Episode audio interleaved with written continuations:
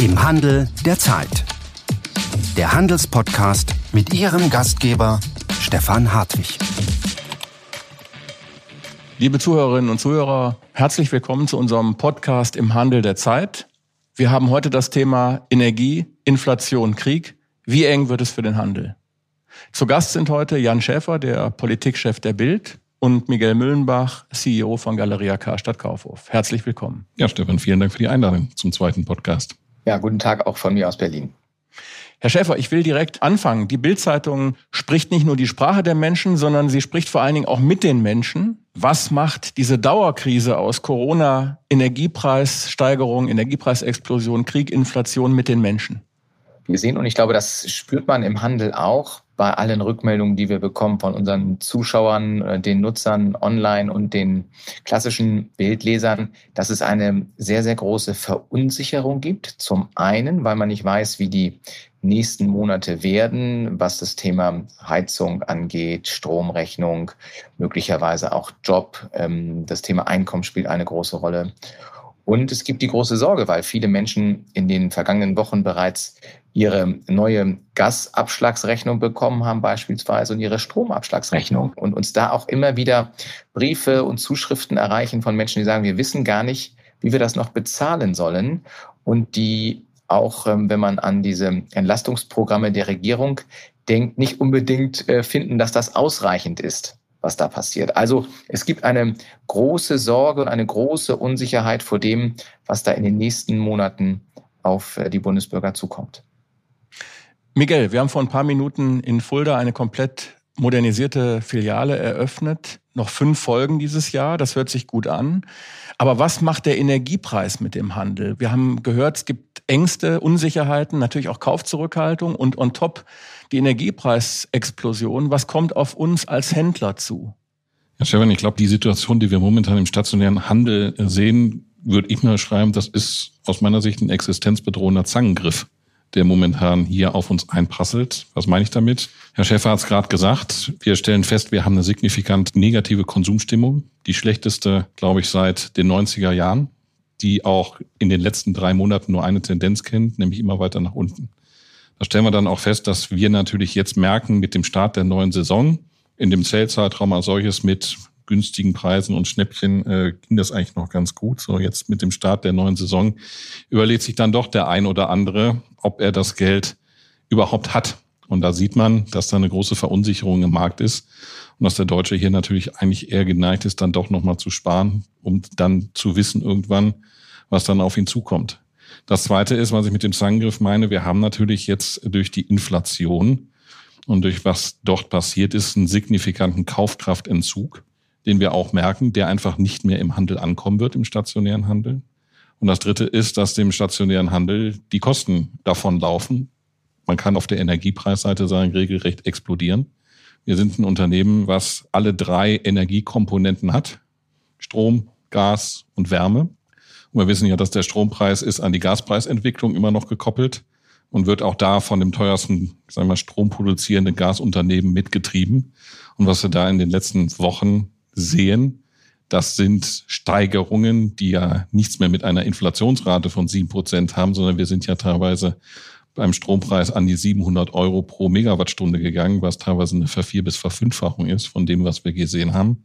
Und dieses bringt den Handel wirklich in eine wirtschaftliche Notlage. Herr Schäfer, wenn Sie das hören und natürlich auch die Rückkopplung von den Lesern und Zuschauern der Bild. Sie haben ja gesagt, es gibt natürlich Hilfsprogramme, politische, auch welche, die gerade erst vorgestellt worden sind. Es gibt auch den Satz, You'll never walk alone.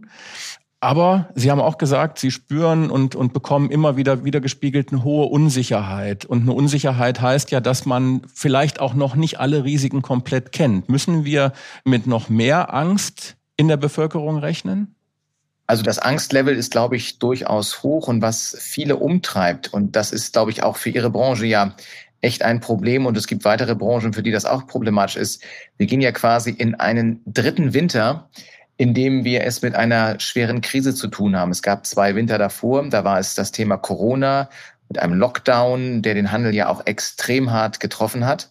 Und jetzt kommen wir in den Winter drei, wenn man einfach mal so zählt, und ähm, haben es mit einer explodierenden Inflationsrate zu tun, die sich vor allem dann beim Thema Energie niederschlägt. Genau, und das führt zu einer Kaufzurückhaltung. Ob die Angst jetzt noch größer wird, weiß ich nicht. Aber klar ist, wenn ich möchte, dass meine Wohnung einigermaßen warm ist und ähm, ich auch nicht vielleicht um 18 Uhr im Winter bereits das Licht ausmachen will, dann muss ich diese Stromrechnung bezahlen, ich muss eine Gasrechnung bezahlen und muss natürlich dann, wenn ich nur ein bestimmtes Budget zur Verfügung habe, woanders Abstriche machen. Das kann sein, dass ich mir eine Hose weniger kaufe.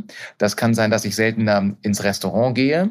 Das sind genau diese Dinge. Und das sind dann die Konsumausgaben, wenn man so schön sagt, vom ähm, Konsumverzicht oder Wohlstandsverzicht, den wir erleben oder Wohlstandsverlust, dann sind das genau diese Dinge, die im Kleinen anfangen zu sagen, ja, ich gehe nicht mehr einmal die Woche essen, sondern nur noch alle zwei oder alle drei Wochen. Ich gehe nicht mehr einmal die Woche zu Galeria oder woanders einkaufen, sondern vielleicht nur noch alle sechs oder acht Wochen. Und ähm, dieses You will never walk alone, es ist ein sehr schöner Satz, aber klar ist doch auch, alles, was es an Entlastungsprogrammen jetzt gibt, muss später von den gleichen, mehr oder weniger gleichen Personen ja zurückgezahlt werden. Also das ist ein bisschen linke Tasche, rechte Tasche. Das mag jetzt helfen, wird später zurückgezahlt. Das heißt, dann haben, was wir uns heute mehr leisten können, dann doch, ist später der Kaufkraftverlust oder Konsumverlust. Und alles an explodierenden Kosten wird man sowieso nicht ausgleichen können. Das sollte jedem klar sein. Von daher, wir haben den Inflationsschock, den Strompreis, Energiepreisschock und der wirkt sich aus und You Never Walk Alone ist eine Floskel in der Hoffnung, dass die Menschen einigermaßen ruhig bleiben mit ihrem Frust. Miguel, wenn wir den Satz auf uns beziehen, also wir sind ja auch eine gesellschaftlich relevante Gruppe, nicht nur wegen der über 17.000 Mitarbeitenden, sondern auch, weil wir natürlich für die Innenstadt relevant sind, werden wir in der Situation alleine gelassen. Also wir stellen nichts Energieintensives her. Also wir brauchen nicht Energie für Produktion, aber wir betreiben Rolltreppen, Aufzüge, Kassensysteme, Logistikeinheiten und wir können auch die Kunden nicht bei 10 Grad empfangen, wenn es draußen kalt ist. Also ich glaube, Jan Schäfer hat gerade die Situation relativ gut beschrieben. Ne? Dem stationären Handel, der geht jetzt in den dritten Winter rein und er hat schon zwei Winter hinter sich, die wirklich an die Substanz gegangen sind. Und das, was dort an Ausgleichspaketen geschnürt worden ist, wo ich dann wirklich sage, in Richtung Schadensersatz, das hat ja bei weitem nicht ausgereicht. Was wir momentan sehen, ist genau das, was du sagst, dass wir hören immer davon, you never walk alone und wir lassen keinen im Regen stehen und es soll Entlastungsprogramme geben. Wenn man dann aber genauer hinsieht, du hast gerade deutlich gemacht, dann frage ich mich momentan, wo beispielsweise dann der stationäre Handel dort berücksichtigt wird, weil es wird bislang immer von den sogenannten energieintensiven Betrieben gesprochen. Das kriegte ich jetzt bei Galeria hin, wenn ich 90 Prozent meines Umsatzes mit selbstgemachter Schokolade machen würde. Mache ich aber nicht. Also insofern falle ich dann aus diesem Thema halt schon raus. Und wenn ich dann sehe, was dann gesagt wird, die Bildzeitung hat ja auch deutlich gemacht, ja, das kann dann halt mal sein, dass man dann halt nicht mehr produzieren oder verkaufen kann, hat ja der Bundeswirtschaftsminister diese Woche in einem Interview gesagt. Da muss ich dann sagen, dann fühle ich mich alleingelassen. Was wäre es denn, was wir uns wünschen würden? Eine Strompreisbremse für Unternehmen oder Investitionen in Energiesparmaßnahmen, in Effizienzmaßnahmen, Gashilfen, Schutz vor Abschaltung? Das Thema haben wir ja noch gar nicht betrachtet. Was ist, wenn wir teilweise auf Gas verzichten müssen? Also ich glaube, der Handel und wir, wir sind ja auch Realisten genug. Wir sind nicht so blauäugig und sagen, alles, was momentan an Preissteigerungen der deutschen Bevölkerung zugemutet wird, muss komplett vom Staat kompensiert werden. Das wird nicht klappen.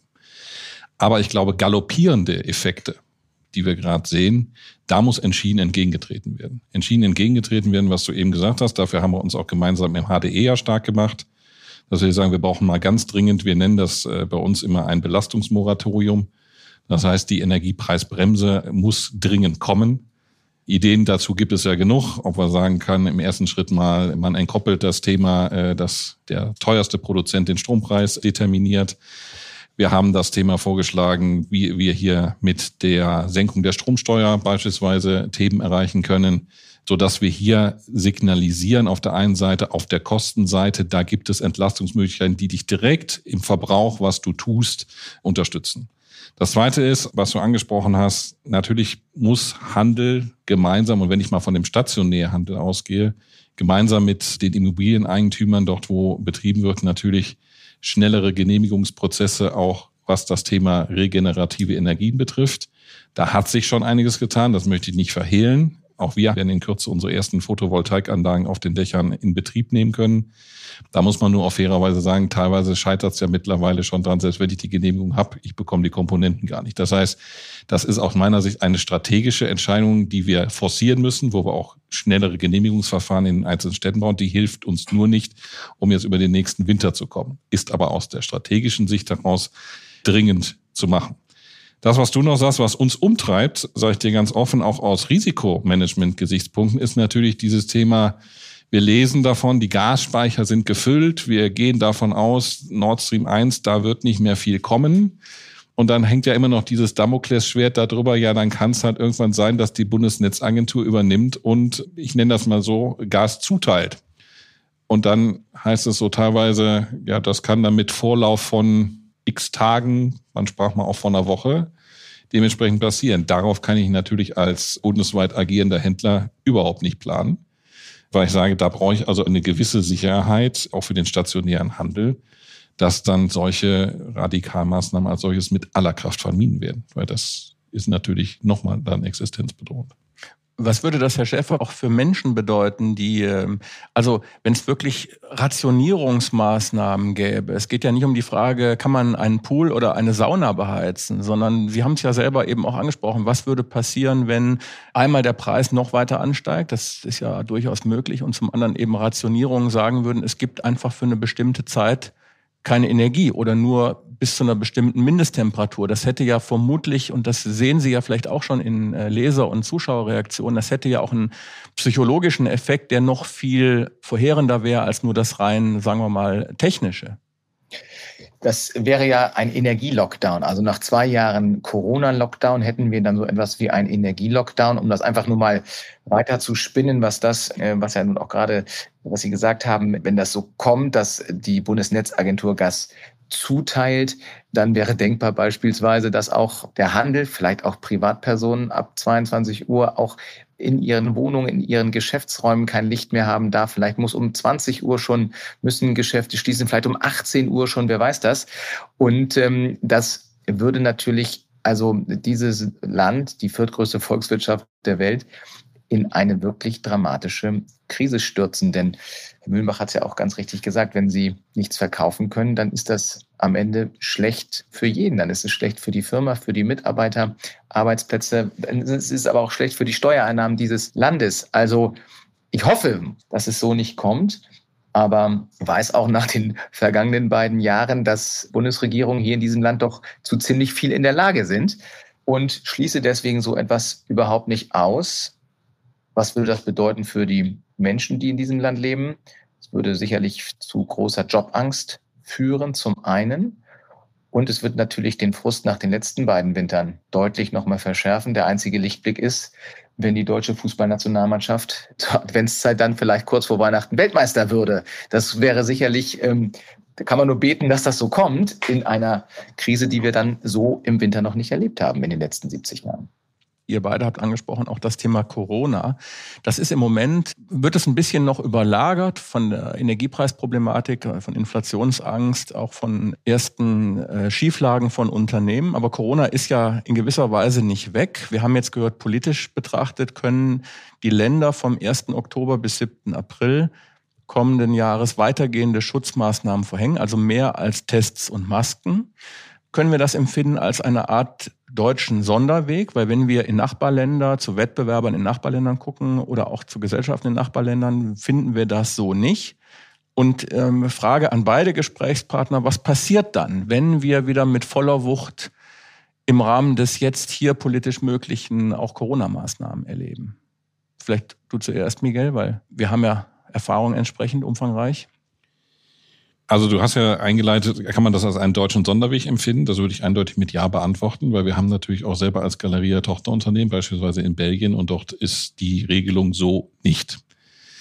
Der deutsche Sonderweg insofern ist ja auch wieder prädestiniert, weil wir natürlich wieder gemäß dem Subsidiaritätsprinzip jedem einzelnen Land jetzt freistellen, wie es individuell auf seine jeweilige äh, Corona-Situation dann mit verstärkten Maßnahmen reagieren kann. Das macht es für uns natürlich als bundesweit agierender Händler immer herausfordernd, weil ich dann natürlich sehr stark unterscheiden muss, wo bin ich gerade in Schleswig-Holstein, Niedersachsen, Bayern oder bin ich in einer lokalen Region. Da haben wir ja in der Vergangenheit auch gelernt, dass wir teilweise von unseren 131 Standorten über 100 unterschiedliche Regelungen hatten. Das ist aus meiner Sicht ein deutscher Sonderweg, was man auch so in der Vergangenheit nicht hat. Was mich ein bisschen hoffnungsfroh stimmt, ist, dass man ja gelernt hat, zumindest wie ich das momentan lese, in dem neuen Infektionsschutzgesetz, dass hoheitliche staatliche Aufgaben bitte nicht wieder auf den stationären Handel zu verlagern sind. Sprich Zutrittskontrollen 2G, 3G, was uns massiv geschadet hat und auch die Kosten hochgetrieben hat, gerade in dem Thema Zutrittskontrollen etc. Das ist ja, was wir momentan sehen, eher nicht gewollt.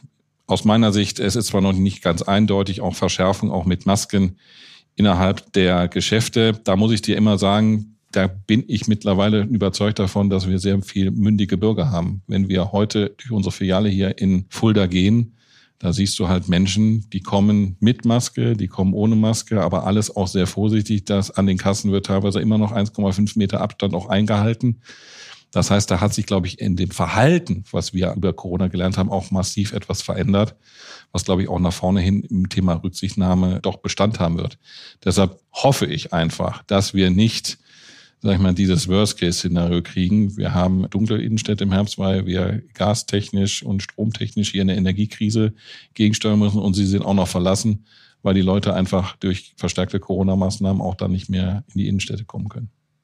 Herr Schäfer, die Bild hat ja auch eine klare Position zu dem Alarmismus, der teilweise auch in der Corona-Maßnahmenpolitik geherrscht hat, gehabt. Kann man befürchten, dass wir, ich habe es eben deutschen Sonderweg genannt, kann man befürchten, dass wir wieder ähnlich speziell, kann man vielleicht sagen, reagieren? Also ich glaube, die große Gefahr besteht und da muss die Bundesregierung auch extrem aufpassen, dass Deutschland nicht zum Dauergeisterfahrer wird. Ähm, Sie haben das Thema Corona gerade angesprochen und wenn man sich im Ausland umschaut, vollkommen richtig, Herr Mühlbach, stellen wir einfach fest, dass es viele, viele Länder um uns herum anders machen, als wir es machen. Wir meinen aber immer, dass wir es richtig machen. Und beim Thema Energie und Energiewende ist es eigentlich ganz genauso. Seit 1999-2001 läuft diese deutsche Energiewende und war immer das Vorbild äh, oder wurde immer so hochgehalten als Vorbild in der Welt. Aber wenn man sich umschaut, gibt es kein anderes nennenswertes großes Industrieland, das gleichzeitig aus Atomkraft und Kohle aussteigt und am liebsten auch noch Gas abschalten würde und dann eigentlich nur auf erneuerbare Energien setzen möchte. Dieser Weg ist auch einer, der seinesgleichen sucht. Und wir haben in der Corona-Krise gesehen, wie, mit wie viel Lust Politiker versucht haben, bis ins kleinste Detail bei Bürgern zu regeln, was sie zu tun und was sie zu lassen haben.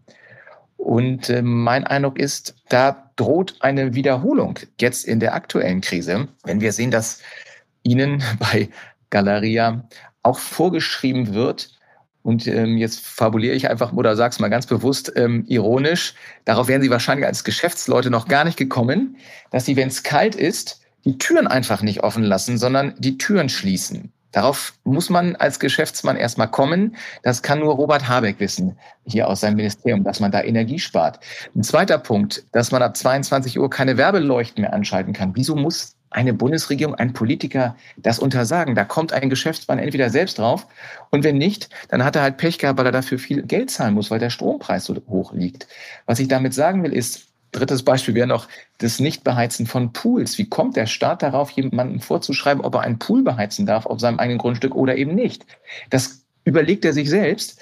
Und das ist diese Übergriffigkeit, die wir doch jetzt in der Corona-Krise extrem gesehen haben. Und ich fürchte, wir sehen sie auch jetzt wieder. Und auch da gibt es im Ausland teilweise gleiche Beispiele, aber ich glaube, im Großen und Ganzen sind wir Deutschen hier schon extrem, was diese Regelungswut anbelangt. Und sie trägt nicht dazu bei, das Vertrauen, glaube ich, in den Staat zu stärken, sondern sie macht den Staat zu so einem ja zu einem Produkt, der alles irgendwie für uns Bürger und auch für die Unternehmen regeln will, aber es gar nicht kann und auch gar nicht sollte.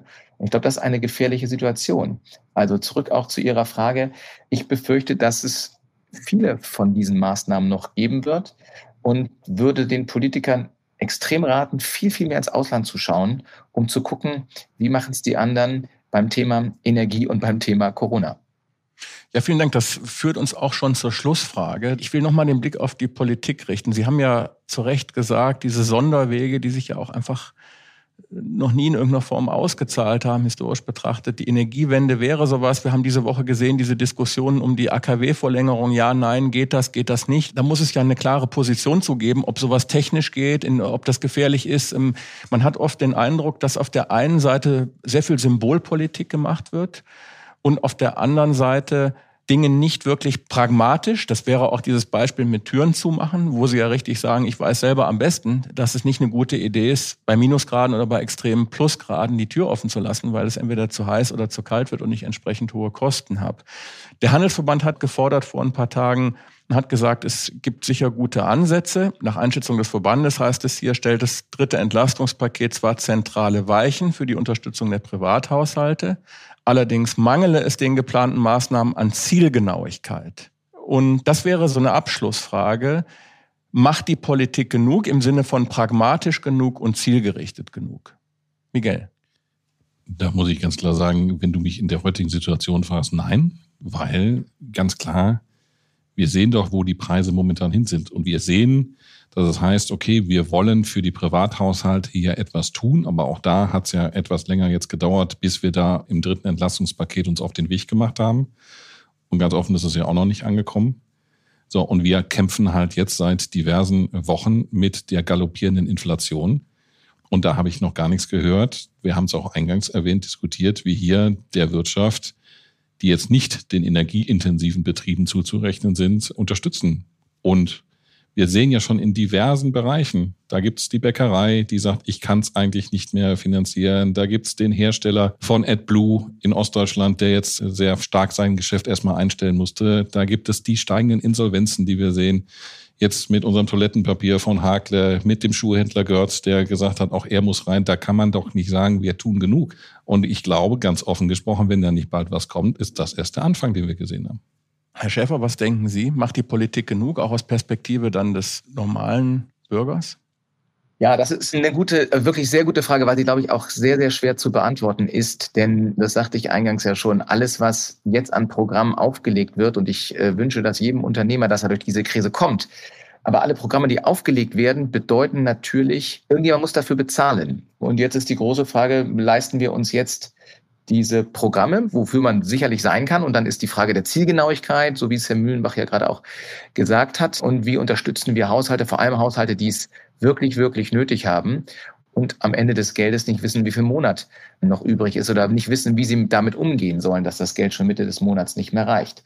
Also da ist sicherlich viel zu tun. Ich glaube, und das ist mein Eindruck, dass in der Bundesregierung Aktionismus herrscht, dass man weiß, man muss ganz, ganz viel tun. Und Robert Habeck reist um die Welt. Und dann gibt es ja nicht nur das Energieproblem, sondern es gibt auf der anderen Seite noch den Krieg, den man auch irgendwie im Griff haben muss.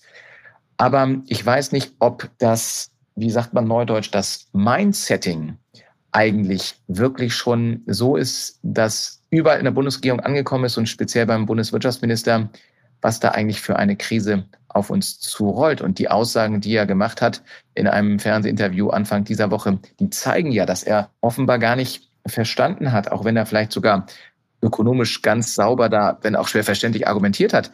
Aber vielen, vielen Firmen fehlt ja noch ein Polster. Also ich weiß gar nicht, wenn Robert Habeck sagt, wenn man dann zumacht, heißt es ja nicht, dass man automatisch insolvent ist. Er geht offenbar davon aus, dass viele Firmen, Galeria und auch die Bäckermeister und Bioläden und sowas nach den vergangenen zwei Corona-Jahren immer noch auf einem großen, großen Berg von Geld sitzen und deswegen auch mal es locker abfedern könnten, wenn sie ein, zwei Monate nicht geöffnet haben. Nein, das ist ja überhaupt nicht der Fall. Und wir sehen ja auch die wirkliche Hilfeschreie aus der Wirtschaft an den Bundeswirtschaftsminister. Und da glaube ich, ist noch nicht richtig angekommen, mit welcher Dramatik wir in den nächsten Monaten zu rechnen haben. Das heißt, sind die Hilfsprogramme ordentlich aufgesetzt?